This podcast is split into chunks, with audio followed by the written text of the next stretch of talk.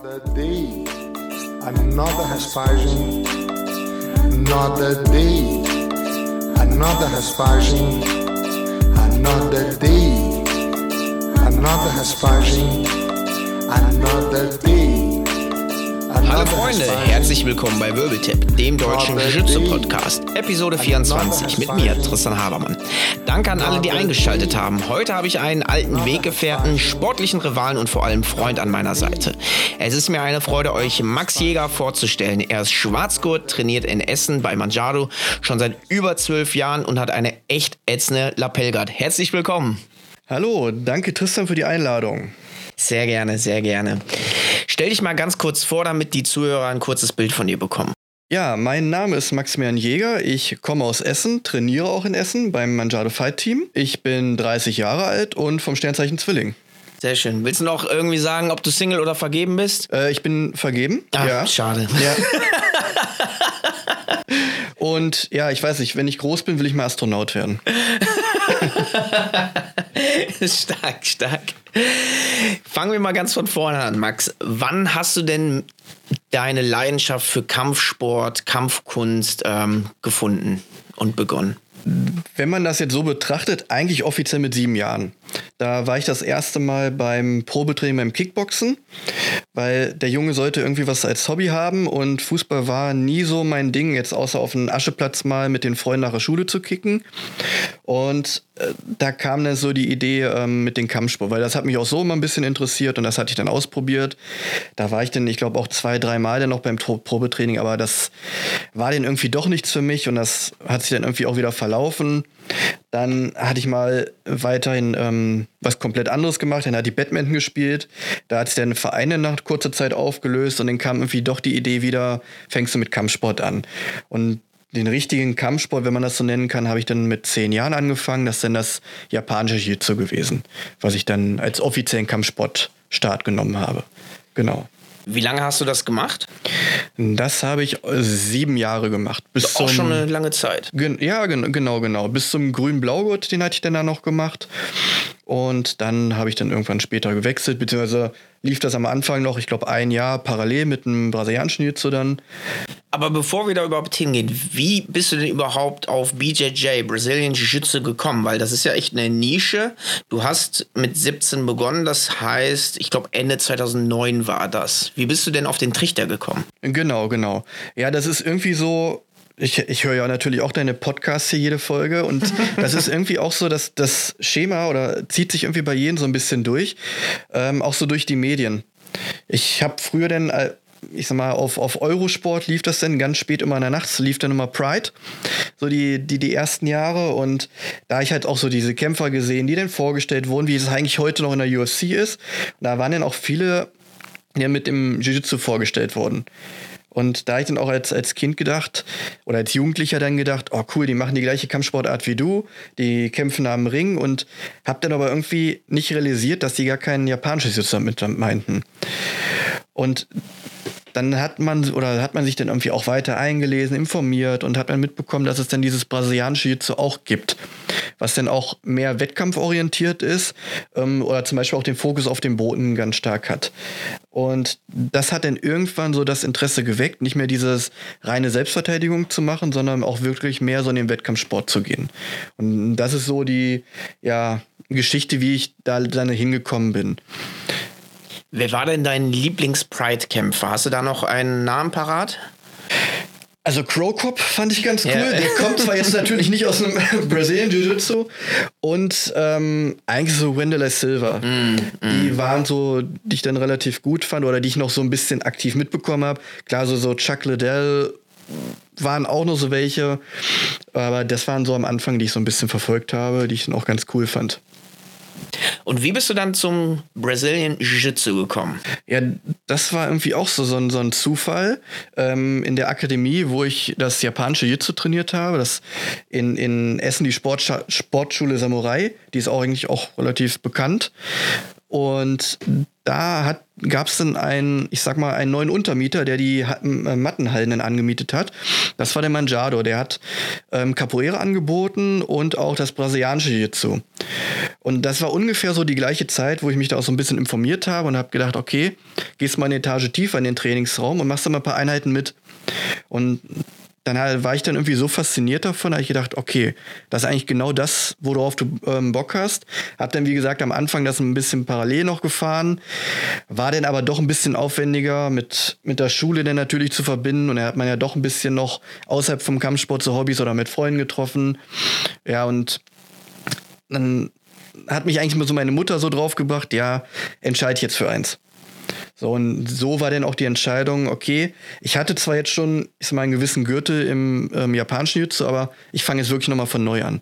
Mit einem Weißgurt, eine neue Kampfsportart und ja, seitdem bin ich dann auch dabei geblieben.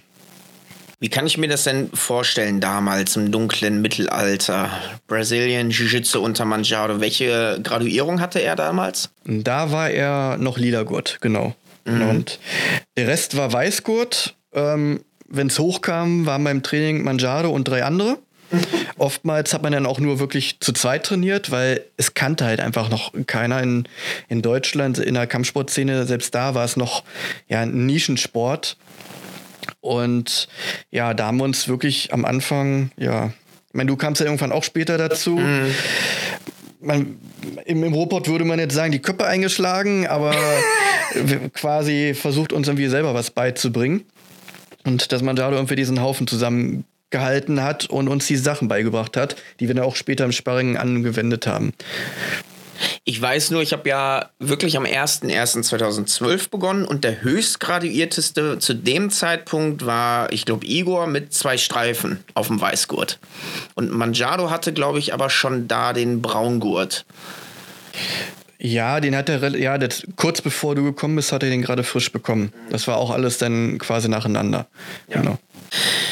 Wie konntest du denn dann Jiu-Jitsu eigentlich lernen? Mit nur Weißgurten und einem Manjado, der lila Gurt war und vielleicht noch nicht so fließend Deutsch gesprochen hat? Wie kann man sich die Anfänge denn vorstellen? Was habt ihr denn eigentlich da so unterrichtet? Also am Anfang wirklich die reinen Basics. Das heißt, erstmal blöd gesagt, die Position. Was, was ist eine Guard? Äh, wie kann ich die passieren? Ganz einfach, da gab es auch noch keine bei uns so auf dem Schirm, dass man das in Gedanken hat, dass es eine Della Riva Guard gibt, ähm, dass eine X-Guard entschieden wurde und was es alles noch später alles dazu war. Das war wirklich, ja, wie wenn man sich jetzt die alten Kämpfe von den Gracies anguckt vielleicht Guard pullen und ein Pass und das war's, dann in die Mount irgendwie kommen. So haben wir dann damals trainiert. Hauptsache, du kommst irgendwie in die Mount, in den Rücken und dann schaffst du schon irgendwie was. Und, und so haben wir uns das dann quasi beigebracht, dann immer mit, mit der Unterstützung von Manjado, der natürlich dann auch erst Braungurt war. Aber so hat sich das irgendwie alles so entwickelt, wirklich diese, ja, Oldschool-Geschichte, wie auch wirklich der Sport entstanden ist. So kann man es auch bei uns, zwar natürlich in Deutschland ein paar Jahre später, aber so kann man das auch dann ähm, reflektieren, dass es genauso auch angefangen hat im deutschen Raum. Und wenn ich das jetzt so sehe, die, die Weißgurt, die bei uns anfangen, ähm, die haben so viel Auswahl an Techniken, ähm, das erstmal zu verstehen, was kann ich wann machen. Äh, ich kann mir den angucken. Wir haben jetzt unterschiedliche Körperstaturen. Wir haben kleine, wir haben große, wir haben dünne, wir haben dicke. Das gab es ja vorher auch nicht. Ich meine, wir waren natürlich auch alle unterschiedlich, aber da hat das jetzt keine Rolle gespielt. Ist der jetzt Schwergewicht oder ist der Leichtgewicht? Da hat jeder mit jedem gemacht. Die Turniervorbereitung war genau die gleiche. Und das gab's halt heute. Heute kann man sich bei uns auch spezieller vorbereiten. Mhm. Vor allem wird jetzt ja auch Nogi angeboten. Früher war ja echt nur im Gi, im alten Judo-Gi oder gab auch Leute, die einen Karate-Gi benutzt haben. Ja, genau. Das, das Und alles so baggy, wie so Kartoffelsäcke. Genau, das kam natürlich auch dazu. Ähm, auch so die, die, diese reinen Gis am Anfang, wie wir sie jetzt kennen die kannte man auf gut Deutsch auch gar nicht. Das waren wirklich Judo-Gis oder wir hatten auch manche, die vom Taekwondo oder vom Karate kamen, ähm, wo man dann irgendwie was mitgemacht hat. Und No-Gi, das, das weiß ich auch noch, so die, die, die ersten Turniere, die man mitgemacht hat, da hieß es dann ja, wir machen No-Gi, was man vorher nie trainiert hat. Weil irgendwie wurde alles so in einen Topf geworfen, weil es gab ja kaum was. dann waren das dann keine Jiu-Jitsu oder Luther Livre Turniere, sondern einfach, die hießen dann Grappling Turniere. Da konnte dann jeder mitmachen, ob das jetzt Judo, Brazilian Jiu-Jitsu war, Luther Livre, teilweise auch dann ähm, Wing Chun, die dann irgendwie, Stimmt, die ja. dann irgendwie auf dem Boden Stimmt. damit rumgeturnt haben. Ähm, das kam ja auch noch alles so dazu. Dann auch, da hat man quasi genommen, was man konnte und so hat man dann auch gelernt keiner konnte was. Manche hatten halt Kampfsporterfahrung. Wie gesagt, ich komme jetzt aus dem traditionellen Jutsu, da macht man auch ein paar Bodeneinheiten oder dieses Randori mit den Bodensparring nenne ich es jetzt mal, was dann aber mehr Richtung Judo geht mit Haltegriffen und dann ist irgendwann Schluss und keine richtigen Submission anwenden. Aber so haben wir uns damals irgendwie alles beigebracht. Und ja, und dann halt unter ein bisschen der Obhut von, von Manjaro, er dann auch mal, er hat dann auch mal ein paar Schwarzgurte dann eingeladen, die dann aus Brasilien mal für eine Woche oder sowas da waren. Und das war dann aber auch so das Highlight, was man sich dann wirklich mitgenommen hat. Und was natürlich war dann YouTube.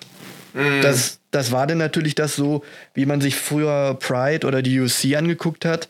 Gab es dann irgendwann auch mal so diese Welle von BJJ-Videos, die dann hochgeladen wurden, auch weniger Technik, sondern bei YouTube irgendwelche Kämpfe von, keine Ahnung, Galvao, die dann hochgeladen wurden. Und da hat man irgendwie versucht, dann auch mit den Augen zu klauen. Und wie oft haben wir das auch im Training gemacht?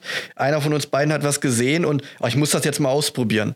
Und wo man wirklich wenn ich mir das heute überlege, wirklich, ich glaube, talentfrei irgendwas versucht hat, von A nach B zu gehen, nur wenn man es im YouTube-Video geguckt oder gesehen hat. Äh, ja, so, so war es halt früher. ich muss auch. Ähm war letztens auf einer Open Mat mit Marcin und da haben wir auch so ein bisschen an Erinnerungen geschwelgt und wir waren da schon so ein bisschen neidisch, weil ähm, auf der Open Mat waren drei, vier Schwarzgurte, braun, lila, blau, alles da. Früher gab es das nicht, ne? Und ja. wenn man heutzutage wirklich, wenn jemand anfängt, der hat ja wirklich alle Gürtel da. Ähm, es gibt Videos, ja, so ein John Dennerhaar, der das wirklich konzeptionell alles aufgearbeitet hat. Das gab es ja nicht. Also früher gab es Submission 101 auf YouTube, ja. das waren die großen. Ähm, das war irgendwie so ein Blaugurt, der das halt so mäßig äh, gut gemacht hat, aber das war halt die einzige Anlaufstelle. Und heutzutage kannst du alles, ja. Gibt Podcasts, wo man auch vielleicht mal ein bisschen was mitnehmen kann. Ähm, aber heutzutage, ja.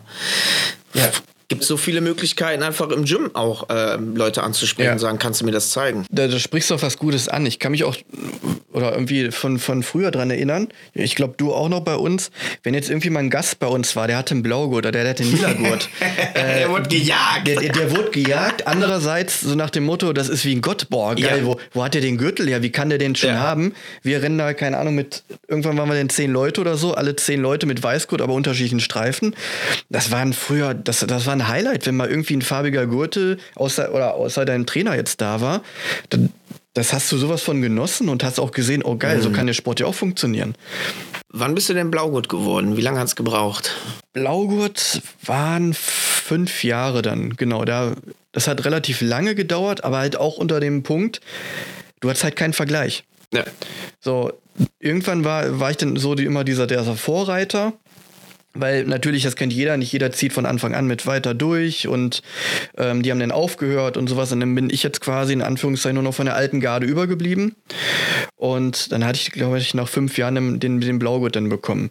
Wo es aber für, für, für meinen Horizont immer noch so eine Art Highlight war, dass man den Blaugurt bekommen hat. Was man auch dazu sagen muss. Wenn ich dann nochmal irgendwie, irgendwie Bekannte in Deutschland besucht habe, habe ich dann geguckt, ist da eine BJJ-Schule oder ein Gym oder was weiß ich. Oder von mir aus so Luther Live, wo ich dann mal mittrainieren durfte.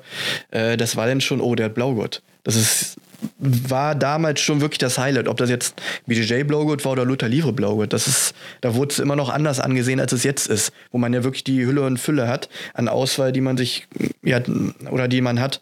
Gefühlt damals der Blaugurt, der heutige Schwarzgurt. Zumindest von der, ja. von der Seltenheit. Ja, ne? absolut. Aber absolut. auch von den Skills. Ja. Und dann kam halt, ich meine, das ist bei uns beiden ja auch immer so das Ding, ähm, wo, wo, wir, wo du dann auch Blaugurt warst. Wir waren halt, ich sag mal, rein deutsche Blaugurte. Mhm. So, klar hat man jetzt, wie wenn bei uns Gäste waren, die waren dann aus Brasilien oder aus den USA, da hat lange bei uns einer mit trainiert. Da ist es halt auch normal. Aber wenn man jetzt quasi so gesehen hat, oh, da ist ein Deutscher mit einem Blaugurt oder, oder der hat sogar einen Lila-Gurt, das war schon immer ein echtes Highlight, das dann auch quasi auf der Matte zu haben. Ganz interessant ist es ja auch, Manjado ähm, war ja dann natürlich äh, der Erste, der Jiu-Jitsu unterrichtet hat und war sich ja noch nicht so ganz sicher und hat dann ja auch dementsprechend, das kennt man ja gar nicht so, unü äh, so üblich, Gürtelprüfung oder auch Streifenprüfung gemacht. Ähm, kannst du mal von deiner ersten Streifenprüfung erzählen? Oh. Wann war die? So, ich glaube, zwei Jahre nachdem du angefangen hattest. Ja. Und vor allem, wie lange ja. ging die und was musstest du machen? also, an die, an die Zuhörer, nehmt euch einen guten Platz, einen heißen Tee und ein paar Kekse. Das dauert jetzt. Also, was ich machen musste, kann ich dir ehrlich gesagt gar nicht mehr so richtig sagen. Das waren irgendwie so Basics, äh, keine Ahnung, zwei, drei Sweeps aus der Guard raus, ähm, wie komme ich aus der Mount raus, ein Armbar aus der Mount, aus der Guard, wirklich so, so Basic-Sachen. Interessanter war eher so der, der, der Ablauf von dieser Prüfung, nenne ich es jetzt mal. Ähm, ich hatte auch vor im traditionellen Jiu-Jitsu, da machst du ja auch deine Gürtelprüfung. Da hast du, ich sag mal, du kennst dein Prüfungsprogramm, du arbeitest dich daran, kennst die Techniken, du kennst teilweise sogar auch die Prüfer, wie das denn sehen möchten. Und das war's. Wie quasi in der Schule auch. Du schreibst eine, eine Arbeit, ein Examen, du bereitest dich vor, fertig. So, bei uns war das denn, ja, wir wussten, dass irgendwie die Prüfung war. Wir wussten, dass wir irgendwas vorzeigen müssten das wahrscheinlich auch Sparring mit zu tun hat und sowas, alles top. Ähm, dann fing es aber an, die, die Kampfsportschule, die zieht sich bei uns über drei Etagen. So, und unser normaler Trainingsraum, da waren wir dann, da hat dann ein anderer dann ein Seminar, nenne ich es jetzt mal, gegeben und hat das, das Training weitergeleitet. Und diejenigen, die die Prüfung gemacht haben, mussten dann sogar in eine andere Etage. Da war dann auch der Prüfer und der hat dann einfach Sachen spontan abgefragt. Zeig mir jetzt bitte das, zeig mir das. So, und die haben das dann aber auch wirklich so aufgebaut, wir mussten extra in die andere Etage, damit die Leute, die noch die Prüfung vor sich haben, nicht sehen, was du machen musstest. Und so quasi im Geheimen haben die das dann auch damals gemacht. Ähm, wie gesagt, Prüfungssituation kannte ich auch, aber halt aus dem normalen, also aus dem ja, normalen Jiu-Jitsu oder der japanischen Jiu-Jitsu, du wusstest halt, was kommt. Und da halt gar nicht. Die Situation war erstmal komplett anders. Bei, bei der anderen Prüfung sind halt immer alle Prüflinge da und gucken dann, was die anderen machen. Und da war es halt nicht so. Wir wurden zu zweit hochgerufen und mussten dann quasi das zeigen, was der Schwarzgurt wollte das Schöne war, das war ja auch alles auf Portugiesisch. Es hat Jahre gedauert, bis ich verstanden habe, was eine Haschpage ist. ja, das, das stimmt, wobei das, das habe ich jetzt selbst jetzt noch teilweise so, wo ich denke, wenn ich die Technik sehe, ja klar, das, das kennst du. Aber manche Techniker haben so tausend Bezeichnungen, wo ich denke, was meint er jetzt damit? Und dann guckst du so, oh scheiße, ich bin Schwarzgurt, aber du weißt gar nicht, was der von dir will. Dann siehst du die Technik, ach so, das ist das, das meint er. Oder da möchte ich die Hand hin haben. Und das war dann auch so damals so das Witzige, diese Kommunikationsgeschichte. Ja, wie du schon sagst, jetzt mach einen Haschbarsch aus der Guard. Ja, was ist das? Was, was will der jetzt von mir? so, und wo man dann auch dann über. Da war zum Glück der Manjado mal so, der, der Übersetzer denn dabei. Ja, er möchte jetzt einen Sweep sehen aus der Guard oder irgendwie sowas.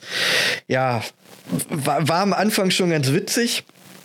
Und es ist ja, ich sag mal, heute nicht mehr so streng, da bekommt man das dann auch dementsprechend einmal im Jahr haben wir eine große Graduierung oder Seminar und da wird dann entschieden, ob es dann weitergeht oder nicht für denjenigen. Und wie lang ging nochmal deine erste Streifenprüfung? Und wie viele Streifen gab es dann? Ich meine, du hast mal irgendwas mit zwei, drei Stunden gesagt. Genau, also diese, dieses ganze Prozedere ging dann wirklich zwei, drei Stunden. Ich glaube, oben war man dann, also ich sag jetzt mal oben, weil wir mussten eine Etage höher. Ähm, ich sag, das ging so eine Dreiviertelstunde, glaube ich. also so, so lange. Das ging dann aber auch wirklich von, von Takedowns bis zu Basics am Boden, ähm, auch Re ähm, Regelkunde, was dann auch zu dem Zeitpunkt quasi noch frisch war für uns alle. Heute kann man das bei der IBJF auf der Internetseite nachlesen. Früher wurde es irgendwie auch so weitergegeben von den Leuten, die mal gekämpft haben. Ähm, ja, das, deswegen, also der Tag war dann bestimmt so drei Stunden. Man war dann eine Dreiviertelstunde, würde ich jetzt sagen, schon oben und musste das dann zeigen. Ja, und dann, ich glaube, bei der ersten Prüfung habe ich sogar drei Streifen auf einmal bekommen. Und dann wurden es irgendwann vier, ja, und dann kam irgendwann dann der Blaugurt. Wobei man auch sagen musste, wie du schon gesagt hast, wir hatten jetzt nicht jedes Jahr irgendwie eine Graduierung oder eine Prüfung oder sowas am Anfang. Ich glaube, die ersten zwei Jahre haben wir einfach wirklich so trainiert. Ja. Das, deswegen hat man halt auch relativ schnell viele Streifen bei der ersten, in Anführungszeichen, Prüfung bekommen. Dann bist du Blaugurt geworden nach fünf Jahren. Wie ging es dann weiter? Hast du das noch ungefähr so in Erinnerung, wann dann lila, braun kam? Also was ich noch als ja, vielleicht das kann man noch so als, als Anekdote vielleicht mal so weiter erzählen. Was ich noch weiß, ist, ich wusste gar nicht, dass ich den Blaugurt bekomme und hatte mich das erste Mal für die Naga, nee, das zweite Mal für die Naga sogar angemeldet. 2003, 14, ja, irgendwie so. Sowas in den Dreh, 2013, 2014 und ja, dann war ich auf einmal Blaugurt und musste einen Monat später bei der Naga als Blaugurt kämpfen. Und ich dachte, super, jetzt hast du dich darauf gar nicht vorbereitet ich meine, wie auch. Ähm, offiziell, klar, du bist Blaugurt, aber du hast halt die Range von den anderen Blaugurten gehabt, ähm, die vielleicht auch wie ich frisch Blaugurt wurden oder die vielleicht schon zwei, drei Jahre Blaugurt waren. Oder vier Jahre, was ja damals auch wirklich üblich war, dass man sehr lange Blaugurt war. Ja, das war dann auch sehr schön, dass man so in diesen, diesen Shark Tank da geworfen wurde. ähm, Ging dann aber noch relativ gut aus. Ich glaube, ich habe da sogar Bronze noch geholt mhm. dafür, dass ich. In Dortmund war das, ne? Ja, genau. Yeah. Die, die, die, erste, die in Dortmund war, die. 14 war das. Ja, und davor war es ja immer in, in, in Limburg erst, die erste Nager, wo ich gekämpft habe. Da war ich ja noch Weißgurt und alles. Genau, das war dann, hat mir ja so gut gefallen dann, wo ich gedacht habe, komm, in Dortmund, das passt auch super. Noch dahin gefahren dann, ja, und dann hieß es, oh, du wirst Blaugurt. Ich dachte, ja, verdammt. Nächsten Monat ist die Nager, toll. Ja, wie gesagt, das ging dann doch noch relativ gut aus. Und so hat, so hat man es dann quasi auch weiter trainiert und so richtig an, an die Blaugurt-Zeit, das war eigentlich bei mir, wenn ich so das überlege, die meiste Zeit, wo ich auch Turniere gekämpft habe. Mhm. Also das habe ich so die, die Verbindung mit, mit der Blaugurtzeit. Da war, wie gesagt, ja noch so das, das Highlight und so die ersten Blaugurte, dann gerade bei der Naga, das war dann so eins der größten Turniere, die dann auch wirklich dann hier in Deutschland waren, wo dann aus Holland, aus Frankreich, aus Belgien, die Leute aus Polen, ähm, aus, aus Israel hatte ich schon einen Gegner zu der Zeit, die dann extra wirklich nur für die Naga nach Deutschland gefahren sind oder geflogen sind. Und so habe ich jetzt, so ist eigentlich meine, meine Blaugurtzeit und noch Anfang lila Zeit nenne ich es jetzt mal. Das sind so, die, diese, diese Hauptzeit, wo ich dann wirklich aktiver gekämpft habe. Ja. Du sagst, du hast da aktiver gekämpft. Wie kam es denn dazu, dass du nicht mehr so viel gekämpft hast? Da gab es ja so ein paar äh, Verletzungen, aber auch karrieretechnisch und, und so. Kannst du da erzählen, warum du erstens immer gerne gekämpft hast und zweitens, warum es dann weniger wurde? Also was war so die Motivation, warum hast du bei der Nagel gekämpft? Oder bei der westdeutschen Meisterschaft noch in der Eifel bei Marschwelle. Das weiß ich auch.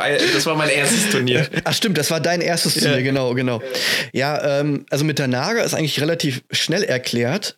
Es war das erste richtige und beste organisierte Turnier, was es gab. Und das ist traurig, ne? Ja, und das ist traurig. Davor, klar hat man auch drin, äh, irgendwie Turniere gehabt, aber wie zum, zum Beispiel gesagt hat, jetzt Marshmallow hat in, in Prüm das immer organisiert, die Westdeutsche Meisterschaft, da ist man dann nicht hingefahren, aber das war dann auch schon so ein Highlight. Aber wenn man sich das jetzt überlegt, ja, man kann sich das irgendwie gar nicht mehr so vorstellen, dass man da denn in irgendeiner Mehrzweck-Sporthalle von irgendeiner, weiß ich, Realschule oder Gymnasium da gekämpft hat weil es halt einfach nichts anderes gab. Wenn du dich messen wolltest, du wolltest mal gucken, wie die anderen Leute gekämpft haben, gab es halt diese kleinen Turniere. So, oder das, mein erstes Turnier war dann auch in, in Bremen. Das hat dann ähm, Professor Parra aus, aus Koblenz organisiert. Weißt du noch, wie das heißt oder hieß? Nee. Okay. Ich meine, dass. Ich, ich will wahrscheinlich auch nicht mehr. Nee, ne? nee, das, das, das gibt es auch nicht mehr. Ich, ich meine, dass das hieß auch wirklich eine norddeutsche Meisterschaft, aber da will ich jetzt mhm. nichts Falsches sagen. Und da war das zum Beispiel auch so, das war mein erstes offizielles Turnier und mein Gegner, den ich als erstes hatte, der kam aus dem Wing Chun. Mhm. So, er hatte natürlich auch einen Weißgurt, keine Ahnung, wie lange der Wing Chun gemacht hat, aber da waren auch so die ersten Berührungen, wo ich gedacht habe, okay, du hast halt jetzt hier nicht nur BJJ-Leute weil man kennt halt nichts anderes. Man hat das in der Akademie trainiert. Eventuell kam einer zum Probetraining aus dem Judo war, aber das war es dann auch. So, und das waren dann auch so diese ersten Turniererfahrungen, die ich dann gemacht habe. Und dann ging es halt so weiter, wie gesagt, wie du schon, oder wie wir es gerade schon erwähnt haben, in, in Prüm die Westdeutsche Meisterschaft, wo du ja auch mit warst, wo wir hingefahren sind.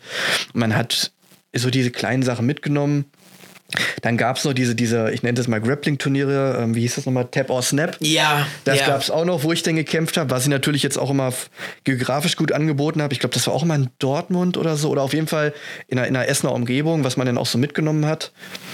Oder? Das G-Turnier war sogar in Essen. Ah, nee, das, das war Choke Wars. Das war Choke Wars. Ah. Da, da habe ich, hab ich nie gekämpft. Aber bei Tap or Snap, das war dann auch diese reine Nogi-Sache. Ja. Und wo da wirklich alles, was mit Grappling zu tun hat, hast du ja dann ja. da getroffen.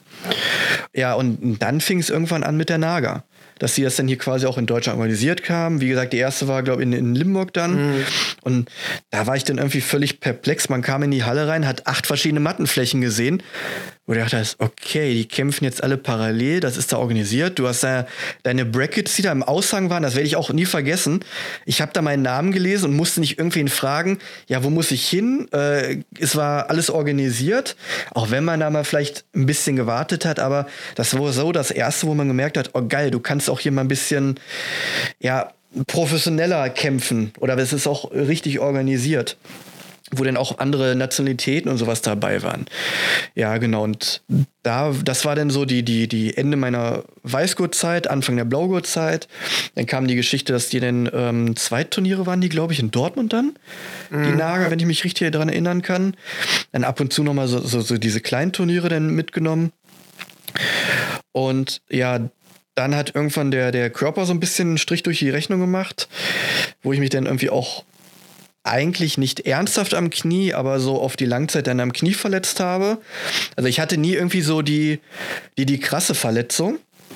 Aber bei mir ist das dann im Körper so diese, diese Langzeitgeschichte gewesen. Ermüdungserscheinung, ne? Genau, diese Ermüdungserscheinung. Weil wo ich dann auch quasi dann gekämpft habe, das war dann nicht nur das Jiu-Jitsu-Training, bis dann im Fitnessstudio gegangen, ähm, morgens noch joggen gewesen, etc. Also hast du dann wirklich teilweise schon ja, wie, wie so ein ja, Profisportler jetzt nicht, aber es ging schon ein bisschen weiter über den Amateursport ja. heraus. Und das war dann doch vielleicht ein bisschen zu krass dann.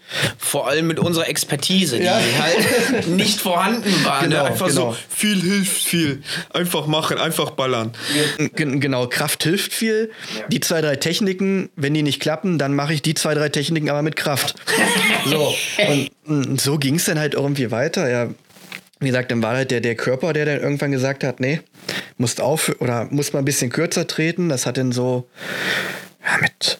Du hast, ich, ich weiß, du warst lange, lange, lange immer bei verschiedenen Ärzten, bis dann die richtige Diagnose kam. Ich weiß gar nicht, ob es die richtige ist. Ja. Äh, Jumpers Knee hieß das ja dann, ne? Wurde dann irgendwann diagnostiziert. Ja, das war immer so die, die erste Meinung von, von den Ärzten, die das irgendwie erkannt haben, jetzt hier mit ähm, ja, Jumpers Knee, das viel auch so, so in, in, im Basketball, im Handball so ist. Ähm, dann haben sie mir, keine Ahnung, irgendwelche Bandagen und sowas musste ich dann tragen, aber irgendwie wurde das dann nie besser. Dann hatte ich über einen Bekannten von mir einen guten Arzt dann empfohlen bekommen und der dann auch wirklich auf das Knie spezialisiert ist und der hat sich das dann irgendwie mal angenommen und da kam dann auch irgendwie raus, dass es so ein Knorpelschaden ist im Zusammenhang, dass meine Kniescheibe halt anatomisch falsch geformt ist und dadurch halt diese Mehrbelastung im Knie ist. Also ich hätte so oder so Probleme mit dem Knie gehabt, aber er meinte dann auch, das hätte ich dann gemerkt, wenn ich 40 oder 50 bin.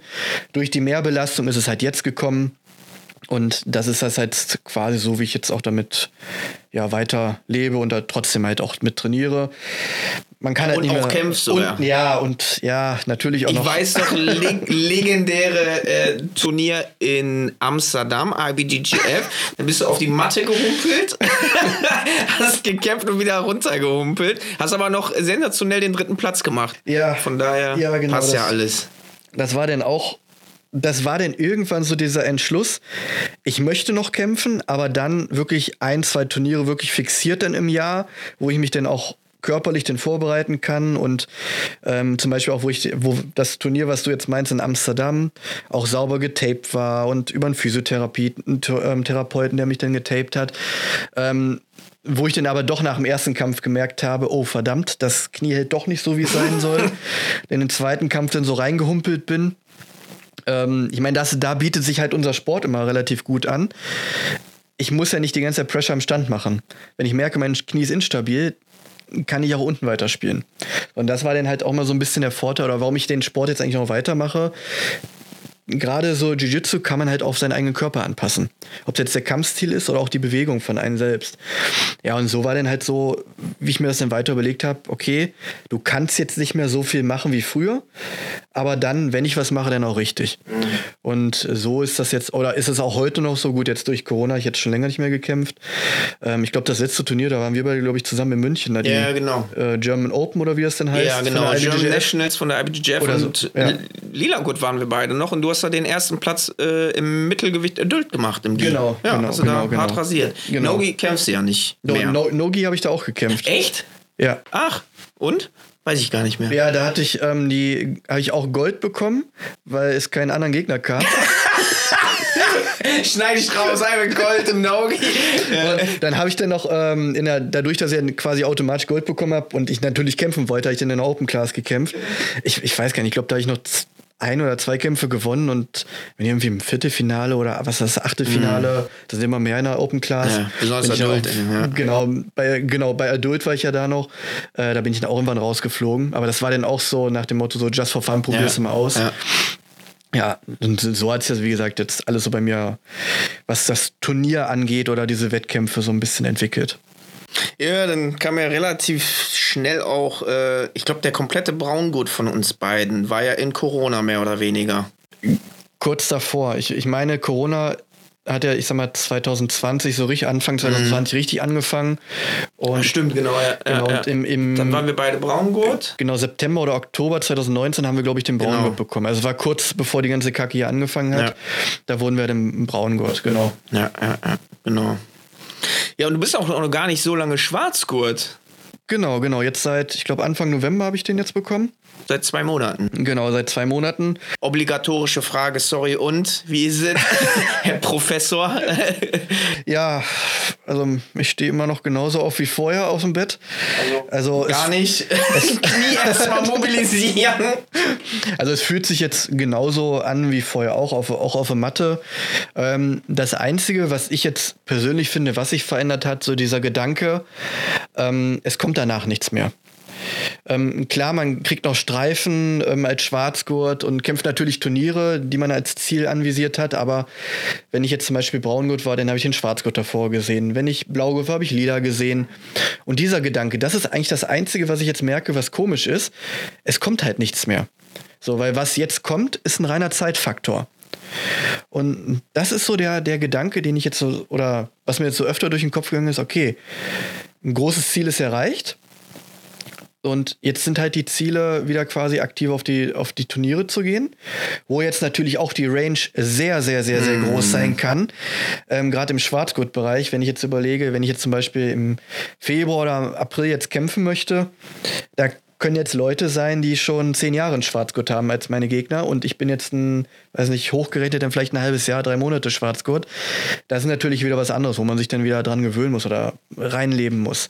Aber sonst muss ich sagen, hat, ist es eigentlich nichts, kein großer Unterschied zu vorher auch. Ich trainiere genauso wie vorher und ja, ich meine, so dieses, dieses klischeehafte, dieser Spruch, der Gürtel trägt eh nur die Hose. Ähm, so ist es eigentlich auch. Weil was ich vorher konnte, kann ich jetzt genauso. Oder was ich vorher nicht konnte, kann ich jetzt immer noch nicht. und muss dran arbeiten. Deswegen, also das ist jetzt wirklich nur ja, eine reine Etappe, die es genommen hat oder die es genommen wurde. Ja, mir geht es so ein bisschen ähnlich. Ne? Man hatte immer so, so ein konkretes Ziel, wo man drauf hinarbeitet. Jetzt ist es erreicht und jetzt steht man so, okay, und jetzt? Genau, was genau. mache ich jetzt? Klar, besser werden, aber hm, irgendwie sowas was fehlt, ne? Sowas Richtiges. Ja, genau, wie, wie, du schon sagst, klar, dieses Besserwerden, Techniken oder vielleicht sogar neue Techniken, neue Spiele entwickeln, alles top. Aber sonst, das ist halt quasi das, worauf man sich jetzt fokussiert, muss ich sagen. Ich meine, ich habe mich jetzt vorher auch nie auf den Gürtel fokussiert. Mir war das ehrlich gesagt egal, was ich für einen Gürtel hatte, weil. Fünf Jahre Weißgurt, was ja, soll man sagen, ne? Genau, genau du, ich, wir wussten, was wir konnten. Äh, auf, auf Turnieren hatten wir dann gesehen, wo man ungefähr steht mit, den, mit den anderen, wenn wir uns da gemessen haben. Und deswegen, der Gürtel war bei mir nie so der Fokus, mhm. muss ich ganz ehrlich sagen. Und Jetzt habe ich einfach auf gut deutschen Gedanken weniger, weil klar wird man mal angesprochen, wie du schon sagst, okay, am Anfang, okay, man war fünf Jahre Weißgurt und keine Ahnung was, es gab halt früher noch nicht so viel und äh, das ist jetzt einfach weg. Weil ich habe jetzt, ich habe jetzt einen Schwarzgurt und man kann sich darauf fokussieren und wird jetzt nicht mehr darauf angesprochen. Und wann kriegst du einen Schwarzgurt und wann wirst du Braungurt? Das, das ist einfach weg und das, wie gesagt, mir war es egal, aber es ist trotzdem weg und stört jetzt nicht mehr so extrem. Und wann kriegst du deinen nächsten Schwarzgurtstreifen? Ja, das äh, kannst du ausrechnen. Zwei drei, Jahre und zehn Monate. Genau, genau, genau. Stimmt. Ich, ich wollte gerade wollt sagen drei Jahre, aber es sind ja nicht mehr ganz drei ja. Jahre. Ja, Genau, und jetzt kann eigentlich jeder auf gut Deutsch nachgoogeln. So, Max hat da den Schwarzgurt bekommen und dann, wenn es ihn interessiert, guckt bei Google rein, was da steht und dann, dann können sie sich ausrechnen. Und das ist das halt, was, was jetzt anders ist. Aber sonst, der jetzt irgendwie denke, boah, ich bin jetzt noch krasser als vorher, äh, das ist es nicht. Hast du vielleicht Lust auch nach so ein, zwei Turnieren, die du ja sowieso dann parallel immer machen möchtest. Da habe ich auch richtig Bock drauf, wenn wir da beide mal hinfahren. Ähm, hat immer echt Spaß gemacht, die Roadtrips und so. Vielleicht auch mal in so eine Lehrerposition reinzugehen. Ich meine, du hast ja schon als Weißgurt unterrichtet, weil äh, Trainer war mal im Urlaub oder wie auch immer. Du als langjährigster Schüler hast dann da das Training geleitet. Ähm, das ist ja kein Fremdwort für dich, aber da mal so, weiß ich nicht, Hast du da irgendwelche Pläne oder alles ganz in Ruhe? Also ich sag mal so Pläne habe ich, da habe ich das, da habe ich jetzt noch keine. Ähm, was auf jeden Fall interessanter ist, ist natürlich das Unterrichten, wie du schon sagst. Ähm, irgendwann war man denn immer so der am längsten nach dem Trainer, der da war, der dann natürlich auch, wie es in der Hierarchie dann so ist, natürlich das Training geleitet hat, ähm, jetzt auch noch Training leite. Also egal in welche Gürtelfarbe, ich habe eigentlich schon immer auch immer neben Majada mit unterrichtet. Und das ist auch ein Punkt, der mir dann irgendwann Spaß gemacht hat.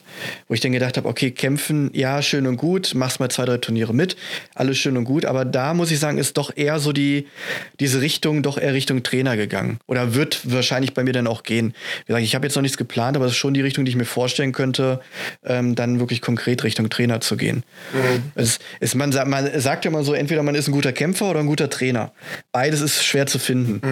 Mhm. Mhm. Und da muss ich jetzt wirklich sagen, wenn ich jetzt da so in die Schiene gucke, ist es bei mir ganz klar eher so der gute Trainer, der vielleicht in Außen steht und nochmal ein Analyser-Video mit dem Schüler macht und sowas. Da sehe ich mich jetzt eher als jetzt nochmal irgendwie große Bestrebung. Ich trainiere jetzt ein Jahr auf die Weltmeisterschaft hin oder sowas.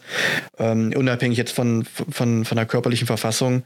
Aber da ist es eher wirklich so die, die Trainerbahn, die, die ich interessant finde. Mhm.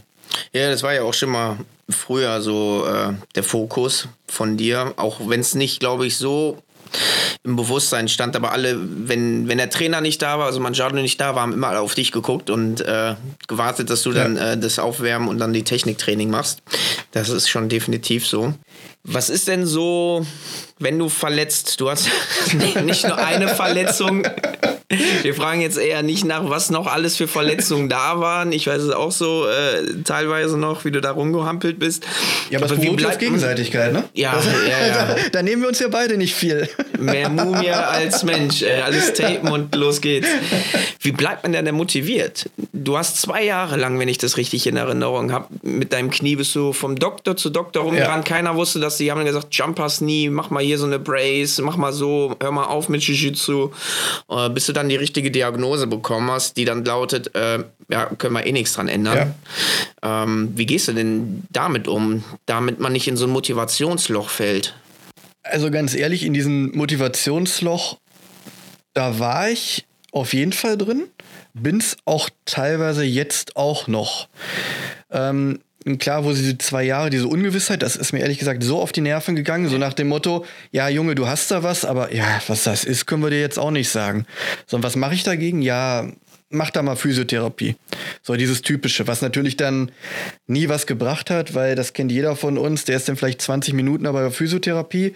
Das war's dann. Äh, teilweise hatte ich dann auch so den Anspruch, natürlich die Sachen auch so nochmal nachzumachen und zu Hause und aber irgendwann merkt man halt, ja, das die Schmerzen bleiben und es ist immer noch nicht besser geworden. Und da ist natürlich schon so diese, dieses Motivationsloch, wo man dann irgendwann dann drin war.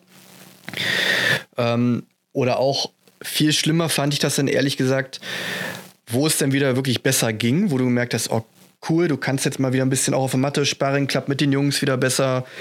Ähm, so, und dann macht man eine falsche Bewegung und merkt schon diesen, diesen Blitz, der durch den Körper geht, diesen Schmerz und denkt dann, oh verdammt, das ist doch noch nicht weg oder ist es doch noch nicht irgendwie besser geworden und sowas.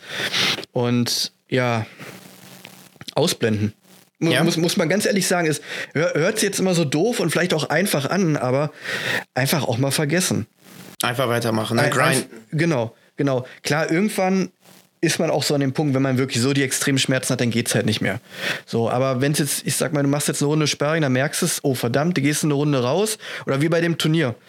So, auf die Matte irgendwie geschleppt. Was hatte ich nach dem Kampf? Ich glaube, du oder irgendwer anders von, von uns hat sich erstmal bei den Sunnies so ein Eispack geholt für mich. Mm, da habe ich mich mm. auf die Tribüne da gesetzt und saß dann mit meinem Eispack und habe irgendwie versucht, da wieder runterzukommen für diesen, diesen Momentschmerz.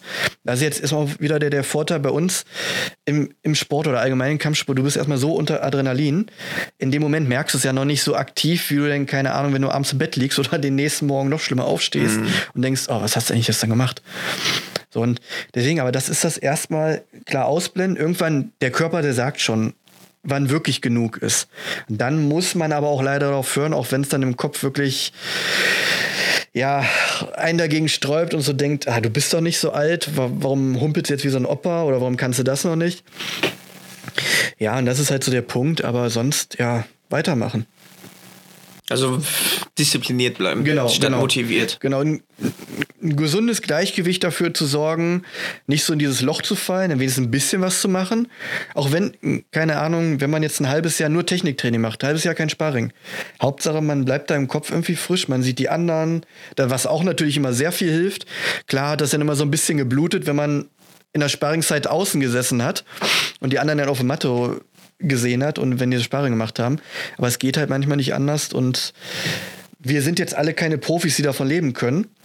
Das muss man sich auch mal überlegen. Mache ich mich jetzt dafür kaputt, dass ich keine Ahnung das ganze Leben dafür kaputt bin? Ja. Ja. ja, definitiv. Ja. Nein, aber nee, aber ich weiß, was du meinst. Ja, wie, wie, gesagt, klar. ausblenden, durchhalten, auf den Körper teilweise auch hören und das hört jetzt auch irgendwie so doof an. Das hat jetzt nicht nur mit der Verletzung zu tun, das hat jetzt auch in der, in der ganzen ersten Corona-Phase mit den Lockdown. Guckt euch irgendwelche Videos an. Also, das hat irgendwie mir so geholfen. Ähm, bei, bei YouTube oder was weiß ich. Es gibt ja mittlerweile, wir sind ja so vernetzt auf der ganzen Welt. Äh, was man sich da angucken kann, ob das jetzt Technikvideos sind, irgendwelche alten Kämpfe, selbst guckt, guckt euch die, die ADCC von, keine Ahnung, 2010 oder sowas an. Aber das hat irgendwie auch so, du bist mit dem Kopf halt noch dabei. Auch wenn du es mit dem Körper nicht mehr oder nicht ausüben kannst oder nicht mehr ausüben konntest, hast du es trotzdem im Gedächtnis. Ich habe zum Beispiel, ich weiß nicht, wie es bei dir war, ich habe zum Beispiel auch ähm, nach den ersten Lockdown, wo wir wirklich gar nichts trainiert hatten, außer ein bisschen fit halten, oder ähm, habe ich ein ganz anderes Spiel entwickelt. Mhm. Also die Pause tat dann auch wirklich mal gut, wo man auch leider sagen muss, okay, eine Pause tut doch mal wirklich gut. Äh, auch für den Kopf, dann nicht nur, nicht nur für den Körper. Und ja, das ist halt so, so der Punkt. Es ist nicht nur das Athletische, man, in den Sport. Ich meine, das hatte, hatte da, glaube ich, ja auch schon öfter. Es ist auch teilweise wie Schach oder ein Strategiespiel oder was weiß ich. Dass, dass man jetzt nicht nur auf den Körper achtet. Klar, der hilft, der schützt einen. Aber wenn der Kopf Matsche ist, dann bringt mir die beste Guard nichts. Ja, 100 Prozent. 100 Prozent. Jetzt gehen wir so ein bisschen Richtung Philosophie. Was ist denn so deine Jiu-Jitsu-Philosophie? Ich, ich höre es ja so schon ein bisschen raus. Du sagst dann eher so, okay, Langlebigkeit, hört auf den Körper, vor allem genau. auch wach bleiben, konzentriert. Diszipliniert. Das muss ich sagen, ist aber auch so, das bekommt man halt mit, wenn man schon so im, im frühen Alter auch in gerade in diesen traditionellen Kampfsportarten ist. Äh, wenn ich mir so überlege, wie wir früher auch trainiert haben bei meinem alten Trainer, ähm, diese Disziplin, die hat man teilweise jetzt auch noch mitgenommen. Aber jetzt nicht nur im Kampfsportart, auch im, im Job, im Job oder im Privaten. Das nimmst du halt auch mit. Und das ist halt, wo ich jetzt auch sowohl im Kampfsport als Privaten sehr viel Wert drauf lege, ist mit Disziplin.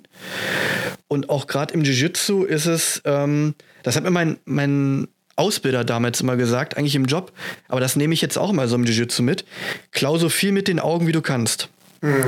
Das heißt, guck, guck dir an, ob, wenn wir, wenn wir irgendwelche Videos gesehen haben, wenn wir uns beim, selbst beim Sparring intern, wir haben mittlerweile so viele Leute, wo ich mir denke, okay, der ist Blaugurt, aber selbst der macht irgendeine Sache, da habe ich noch nie im Leben drüber nachgedacht. So, und das ist halt auch viel so, was, was ich so, so als, als Philosophie sehe, klau mit den Augen. Es es gibt nicht den Besten. Es gibt nicht die Beste. Ähm, du kannst überall was mitnehmen. Man braucht sie nicht immer selbst loben, nur keine Ahnung, wenn man jetzt tausend Turniere gewonnen hat. Selbst die lernen immer noch. Das ist, keine Ahnung, ein Galvao, der schon ewig im, im, im Game drin ist, der, keine Ahnung, schon Turniere gekämpft hat.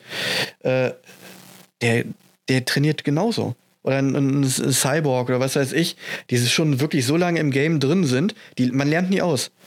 So, und auch da lernt man natürlich auch durch andere Leute. Und da muss man sich jetzt auch, vielleicht wenn es manchmal so ein bisschen arrogant rüberkommt, aber man kann auch von den anderen lernen. Ich kann jetzt nicht nur vom Schwarzgurt lernen oder vom, vom Korallgurt oder was weiß ich, was denn noch kommt. Ähm, man kann von jedem lernen, selbst von irgendeinem Neuen, der aus durch Zufall, keine Ahnung, die Hand an einer anderen Stelle packt, als man das sonst gewohnt ist. Auch da kann man lernen. Und das ist halt das, wo ich jetzt auch gerade, vielleicht jetzt durch, seit ich nämlich braun und vielleicht jetzt unter Schwarzgurt noch mehr drauf gucke, man nimmt doch mehr mit als man vorher. Vorher, ja. war, vorher war man wirklich froh. Ich glaube, das, das hast du auch. Man hatte ein Spiel, das hat funktioniert, geil. Damit hat man wirklich sehr viel dominiert. Und aber irgendwann war man auch so, das hat nicht mehr gereicht. Jeder wusste, wie man spielt. So, bei uns in der Akademie, jeder weiß, wie ich spiele. Du ja, weißt, wie ich spiele. Ja. So, und so hat es das dann irgendwie auch entwickelt und so sehe ich das jetzt auch genauso. Äh, ich zum Teil fange jetzt an, auch Sachen zu machen, die ich vorher nie gemacht habe. Jetzt sag nicht, du fängst mit Leglocks an. Nein, nein, dann, so, so, so, so, weit, so weit kriegst du mich noch nicht. Aber andere Spiele, die du quasi, oder andere Stile, Techniken, die du, klar kannst du die, aber die hast du vorher irgendwie nie so ähm, fixiert, weil ja, die sind da, die machst du mal, probier's mal aus, aber es ist nie so das Game gewesen. Und so die, diesen Fächer immer weiter öffnen, das ist halt das, was ich finde, was man nicht unter oder außer Acht lassen kann. So, klar, wenn ich jetzt einen Della Riva sehe, der die Della Riva Guard entwickelt hat, der wird nicht nur die können. Mhm. So, und so sehe ich das jetzt auch. Dass man, klar ist, man hat sein Spiel, man hat sein Game, was sich auch nie verändern wird. Ähm, aber offen sein und wie gesagt von den anderen klauen lernen. Und das ist so die Disziplin oder mit der Disziplin dann quasi zusammen vermischt. So sehe ich das denn. So wie ich auch weiter trainiere und wenn ich mal irgendwann Trainer sein werde, auch so das vorleben werde. Ja, man, definitiv, definitiv. Immer führen durch Vorbild. Ja. Und guck mal, wenn das jetzt auch nochmal eine Anekdote von früher, wo, wo wir noch zusammen trainiert haben, so war das ja auch bei uns. Einer von uns beiden hat eine geile Technik gesehen, die hat den anderen überrascht der andere hat gedacht, scheiße, wie hat er das jetzt gemacht? So, dann hat sich der andere wieder informiert, wie kann ich dann kontern? So, und so hat man wirklich dieses Step-by-Step immer Frage-Antwort-Spiel. So haben wir uns beide, wenn ja. ich jetzt auf uns beide jetzt ja. so gucke, immer so entwickelt. Der eine hatte eine Sache, der andere hat gedacht, scheiße, das, das kann doch nicht sein, dass er mich damit sweept oder was weiß ich. So, also gucke ich, okay, was kann ich gegen den Sweep machen? Der andere mal wollte den Sweep wieder machen, merkt, oh scheiße, der kann den Sweep nicht mehr machen, weil der andere kontert. Und so sehe ich das auch als, als Philosophie. Man lernt miteinander. Und das ist jetzt auch, man darf auch nicht vergessen, klar, wir machen Kampfsport oder Kampfkunst, Kampfsport, wie man das jetzt, ich schere das immer unter einen Kamm. Ähm, aber man kann sich alleine trainieren. Mhm. Auf der Matte und sowas, beim Turnier ist man immer alleine. Da ist man für sich selbst verantwortlich. Aber wie man da hingekommen ist, das schafft man nicht alleine. So, ich kann mir noch YouTube-Videos angucken, wenn ich keinen Partner habe, wenn ich das, oder kein Team, kein Partner habe, wenn ich das trainieren kann bringt mir das alles nichts. Ich kann ein YouTube-Blaugurt sein oder das gab es ja auch mal eine Zeit, ich weiß gar nicht, ob es das immer noch gibt. Diese, nee, diese äh, das, das gab es vorher und Hickson Gracie hat dann äh, seinen Enkeln, ich glaube Hinner und ja. Hio und Gracie gesagt, nee, lass das mal. Ja, wo es denn irgendwie aufkam mit diesem YouTube-Blaugurten, ja. wo du dann irgendwie, ich glaube, ein halbes Jahr oder ein Jahr irgendwelche YouTube-Reihen oder Videoreihen von denen geschickt bekommen hast und wenn du die alle liest oder anguckst und was weiß ich, hast du ein Blaugurt bekommen und musstest noch nie auf der Matte stehen. So, und das gibt's halt nicht. Das ist ist, es ist unrealistisch, sondern du kommst halt mit, dein, mit deinem Team dahin und repräsentierst auch das quasi, was du mit den Leuten dann gemacht hast auf der Matte. Das ist so die, die, die Philosophie. Das ist so, so ein schöner Satz, wenn man, wenn ihr euch irgendwo für einen Job bewerbt. Man macht zwar Kampfsport, man ist für sich alleine verantwortlich, aber hinter einem steht immer noch das Team. Mhm. So, das heißt, auch wenn wir einen Einzelsport machen, ist es trotzdem Teamsport.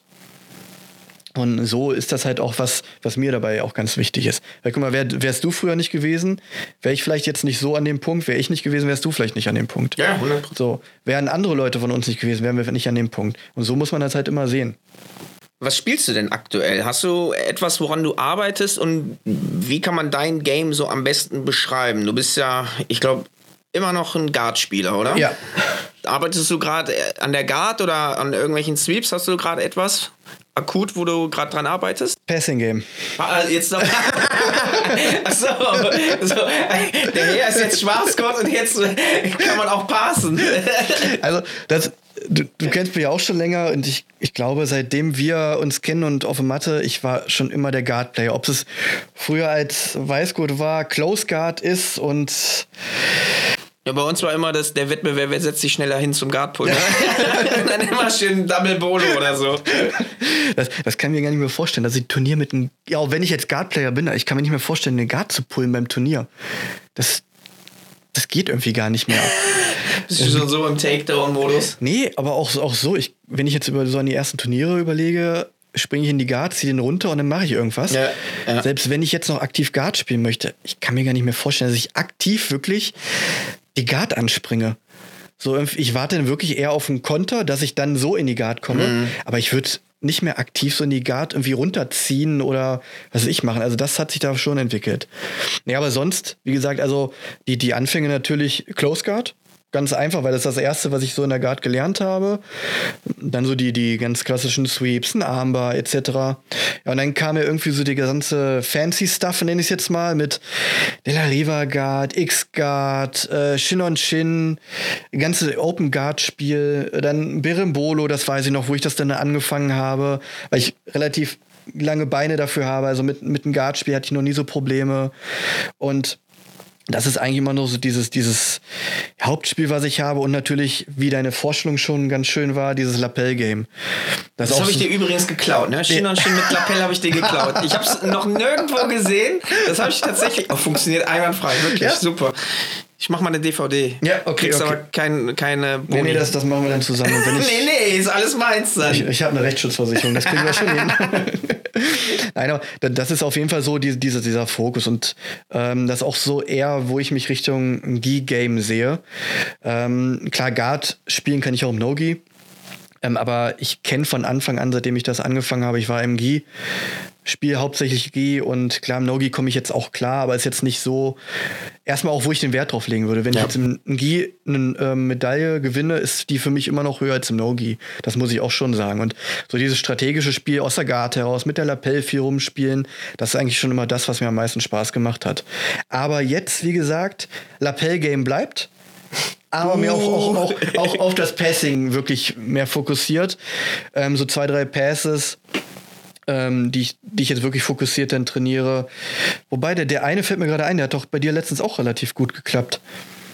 Aus, aus dem Nischschitter, wo du bei mir im Nischschild warst und wo ich einfach nur die Seite gewechselt habe.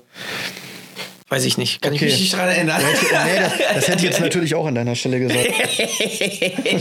Wann werden wir Lapel-Passing sehen? Wann kommt die DVD? ja, nee, aber ich weiß, was du meinst. Ja. Ja. Und so ist das halt. Geräten ist einfach unfair. Genau, genau. Wobei ich jetzt auch gemerkt habe, dass diese langen Geräten auch im, im Passing-Game nicht so verkehrt sind, wenn man dann schön die Beine des anderen immer blockieren kann. Ja. Ähm, genau, und das halt jetzt, wo ich den, den, den Fokus auch drauf lege, äh, ich werde jetzt nie zum Passer. Also das vielleicht, keine Ahnung, in 20 Jahren, wenn ich jetzt so weitermache. Ähm, aber so mein, mein Main-Game ist immer das, das Guard-Spiel. Nicht in 20 Jahren, in 20 Kilo. Ja, ja, Mit 20 Kilo passt du immer einfacher. Smash! Genau, nee, aber wie gesagt, ich, das, das ist das Erste, seitdem ich Jiu-Jitsu mache, von, von der traditionellen Close Guard an bis zu diesen ganzen Guard-Varianten, die es jetzt auch gibt, die man sich natürlich auch selber irgendwie, ja, beigebracht hat, ist jetzt das falsche Wort, aber die man irgendwie cool fand und selber ausprobiert hat. Irgendwann klappt es und man hat so diesen, diesen, diesen, diesen Gameplan dann. Und dann gibt es halt den Plan A, B, C, D, E. Und alles endet bei dir in einer Triangle. Ja. Ist das noch immer so? Ja. ja. also das ist wirklich so dieses, dieses Sub Mission Game war es wirklich am Anfang, wo wir Weißgurte waren. Da haben wir ehrlich gesagt, wenn ich den Kampf mit 13 Punkten, 13 zu 0 zurücklag, war mir es ehrlich gesagt egal. Hauptsache ich kann auch irgendwie die Triangle holen oder einen Armlock oder sowas machen. Dieses Submission-Kämpfen war eher immer so das für mich, bis man dann irgendwie realisiert hat, man kann es auch einfacher machen. So wirklich auch mal auf diese Punkte achten und so das Spiel. Da weiß ich noch, wir waren ja echt sehr, sehr viel früher als Weiß- und Blaugurte auf Turnieren. Hast du heute bis heute eigentlich mal einen Kampf in Punkten gewonnen? Ist das mal vorgekommen? Boah. Ich weiß immer, entweder hast du mit Submission gewonnen oder durch Punkte verloren oder mit. Aber ich meine, ja. Äh, vielleicht sei es mal ein Kampf mit Punkten gewonnen. Doch, ich weiß wo. Mein letzten, den ich gemacht habe. wo wir in München waren. Ah, stimmt, ja. Mit dem, mit dem fast Backtake noch, ne? Genau. Ja, mit, ja, mit, ja. dem, mit kurz vor Ende mit dem Sweep und wo ich noch fast den, Back, den Backtake da bekommen habe. Das war, glaube ich, Stimmt, ja. da habe ich, durch, da hab ich durch, wirklich durch Punkte dein, gewonnen. dein erster Sieg mit Punkten, ja. Ich erste glaube ich nicht, aber das ist jetzt noch so ein Sieg, der mir wirklich durch Punkte irgendwie im Kopf geblieben ist. Aber ich, ich überlege jetzt echt, mit Punkten ist wirklich. Ja, das war ja immer, das, das war ja immer so bei uns, der Max, äh, entweder gewinnt der durch Submission oder verliert durch Punkte. alles. ich weiß nicht, da habe ich, glaube ich, ich weiß gar nicht, ob ich das Video noch habe, wo ich, wo du noch meinen Kampf aufgenommen hast, wo da hast du da rumgeschrien. da Ich la- würd nie Doch, das schreien. war, das war bei der Naga sogar der Nogi-Kampf, das weiß ich noch. Da, da lag ich, glaube ich, auch, keine Ahnung, 7 zu 1 oder 7 zu 2 hinten oder sowas. Und in der letzten Sekunde, äh, letzten 30 Sekunden Ja, ich weiß noch. sweep ich den und mache noch einen, ja. Und mache noch einen Ja. Armlock. Nee, warte, warte. Oder- Du hattest Full Guard unten, Ja, genau. sweepst in die Mount, Sweep plus Mount-Punkte, 2 plus 4 und gibst ihm noch einen Armlock. Äh, in Genau, der letzten genau. Sekunde, stimmt. Genau, das, das weiß ich noch. Und so, so war es halt immer früher, wenn ich meistens gekämpft habe. Mir die, waren die Punkte eigentlich immer egal. War immer Chaos eigentlich. Eig- eigentlich, wenn ich jetzt überlege, wenn, Kontrolliertes Chaos. Wenn- Immer die Submission gesucht, Genau. egal aus welcher. wenn, wenn ich jetzt mein eigener Trainer heutzutage wäre, ich, ich, ich, ich könnte mir das nicht mit angucken. ne? Ja, ich könnte mir das nicht mit angucken, wenn mein Schüler da, keine Ahnung, mit so vielen Punkten hinten liegt und nur auf irgendeinen Armlock oder Triangle dann geht.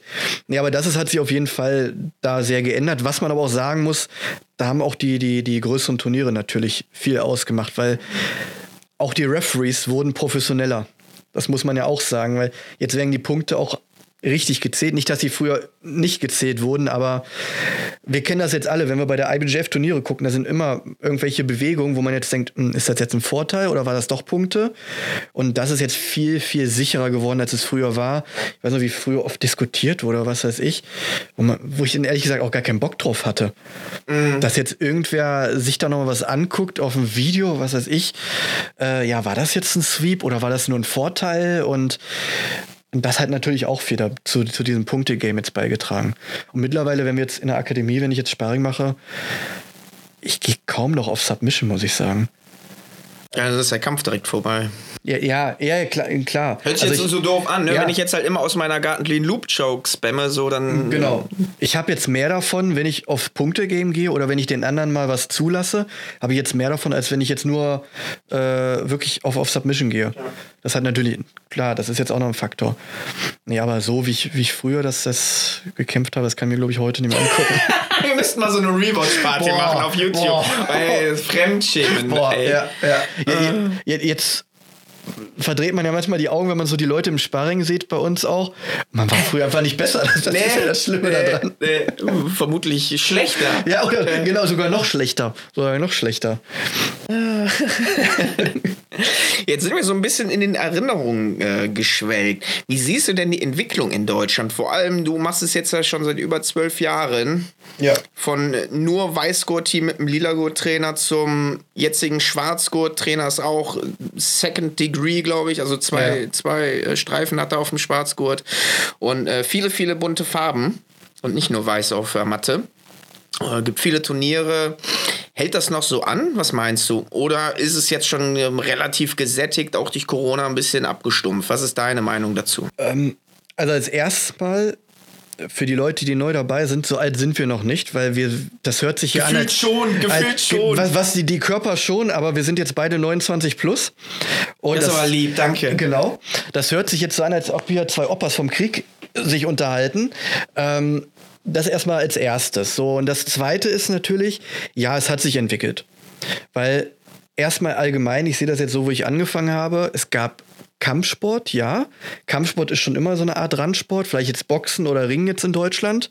Diese traditionellen, oder wenn mal jetzt Olympia ist, nochmal Judo, was man sich dann anguckt. Und dann kam noch dieses BJJ, was keiner kannte. So, die haben genauso ein Gi an wie die Judo-Leute. Die liegen mehr auf dem Boden wie die Judo-Leute. Sieht eher nach Ringen aus, haben aber ein Gi an und das konnte eh keiner zuordnen. So.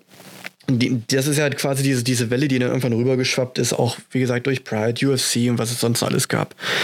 Und das war dann auch schon so, so, so ein Highlight, wenn man auf Turniere Leute getroffen hat, die den gleichen Sport machen wie du.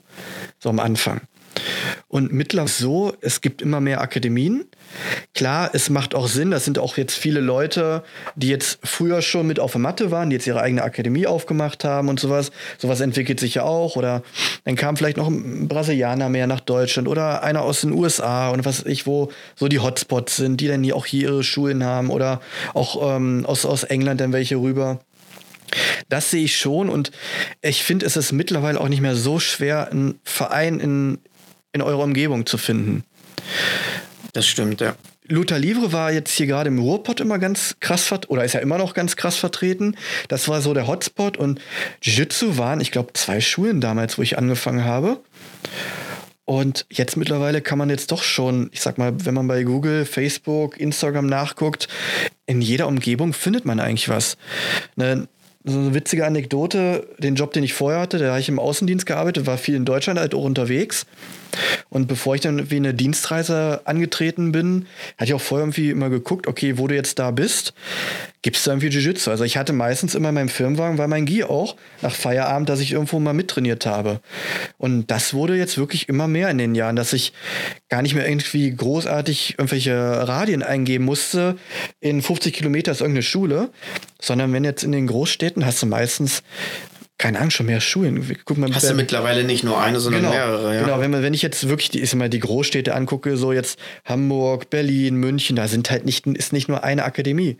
So, wenn ich das Ruhrpott nehme als Gesamtmetropole, nenne ich es jetzt mal, äh, das ist jetzt nicht nur mal eine Schule oder nicht nur Luther Livre oder nicht nur irgendwelche Ringerschulen von früher sondern man hat jetzt schon die Auswahl, wo man trainiert und es ist schon mehr Mainstream geworden.